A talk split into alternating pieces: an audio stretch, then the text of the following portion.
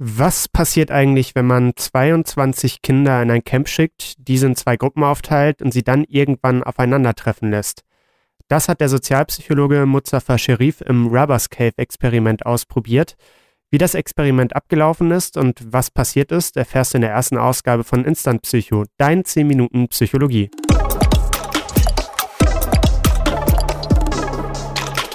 Das Rubbers Cave Experiment wurde im Sommer 1954 im amerikanischen Rubbers Cave State Park durchgeführt. Unter dem Deckmantel, dass Gruppeninteraktionen erforscht werden, schicken die Eltern die insgesamt 22 Jungen im Alter um die elf Jahre ins Camp. Die Kinder waren in zwei Gruppen zu jeweils elf aufgeteilt und sind separat angereist, ohne dass diese wussten, dass es eine zweite Gruppe geben wird. Was die Kinder auch nicht wussten, die Lagerleiter waren Wissenschaftler und haben die drei Wochen, die das Experiment stattgefunden hat, genauestens dokumentiert. Ziel des Experiments sollte es sein, dass die beiden Gruppen zuerst befeindet werden und sich anschließend wieder miteinander versöhnen. Dafür hat Sherif drei Phasen geplant. Phase 1. Kennenlernen der Gruppenmitglieder und verbunden damit auch ein Prozess der Gruppenbildung. Dafür wurden die Kinder vorab so ausgewählt, dass sie sich nicht gegenseitig schon gekannt haben und soziodemografisch möglichst viele Ähnlichkeiten aufweisen. Phase 2. Zusammenkommen der beiden Gruppen und Erzeugung von Spannung zwischen den beiden Gruppen. Phase 3. Die aufgebaute Spannung wieder lösen.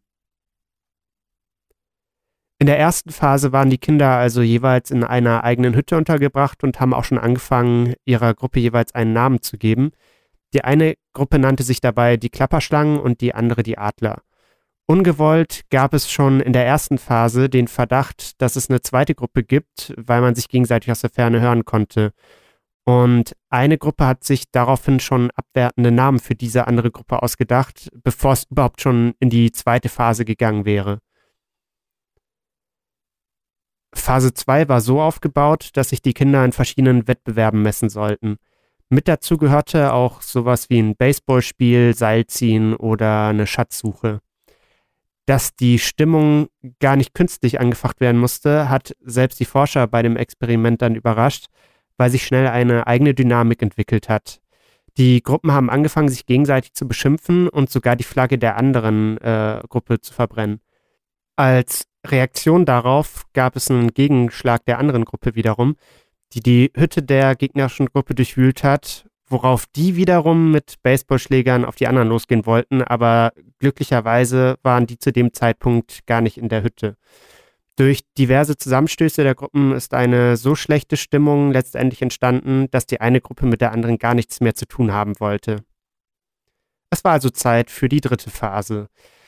Zuerst wurden gemeinsame Aktivitäten wie ein Filmabend und ein gemeinsames Essen veranstaltet. Das Ergebnis war aber nicht die erhoffte Versöhnung, sondern es ist insgesamt in einer Essensschlacht resultiert. Die Interaktion allein führte also nicht zu einer Verbesserung der Lage. Daher sollten die beiden Gruppen vor Herausforderungen gestellt werden, die eine der Gruppen nicht alleine lösen konnte.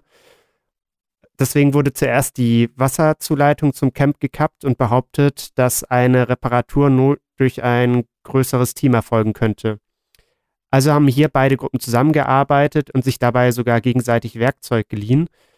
Währenddessen kam es zu keinen von Konflikten, aber am Abend gab es dann trotzdem wieder eine Essensschlacht. Es ist also wieder eskaliert.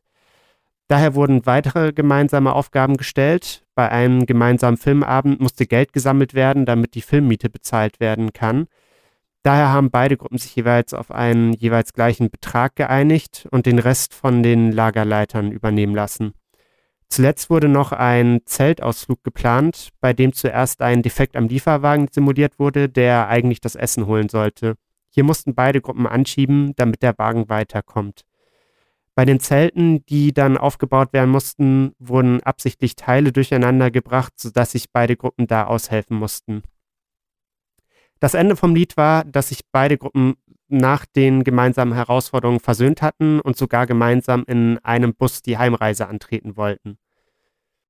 Welche Erkenntnisse konnten also aus dem Experiment gewonnen werden? Zunächst ist es so, wenn Personen in mehreren Situationen miteinander interagieren müssen, kommt es ganz automatisch zur Gruppenbildung mit der Entwicklung einer eigenen Kultur. Wenn mehrere Gruppen inkompatible Ziele verfolgen, äh, kommt es zu Feindseligkeiten. Zusätzlich führen Konflikte zwischen den Gruppen dazu, dass sich die Mitglieder der eigenen Gruppe untereinander solidarisieren und Verzerrungseffekte auftreten. Bedeutet, dass zum Beispiel die eigene Gruppenleistung überschätzt wird, während die Gruppenleistung der anderen Gruppe unterschätzt wird. Es hat sich gezeigt, dass nur der Kontakt zwischen den Gruppen nicht ausgereicht hat, um die Feindseligkeiten abzubauen. Und zu guter Letzt, die Zusammenarbeit von Gruppen an übergeordneten Zielen hat dazu geführt, dass Feindseligkeiten abgebaut wurden. Und das ist passiert, weil Effekte wie soziale Distanz und Stereotypen verkleinert bzw. abgebaut werden konnten. Was bedeutet das Ganze jetzt für den Alltag? Wenn man an die Arbeitswelt denkt, dann ist man ja oft in Gruppen unterwegs. Zum Beispiel in Abteilungen, Niederlassungen, Tochterunternehmen oder in welcher Form auch immer.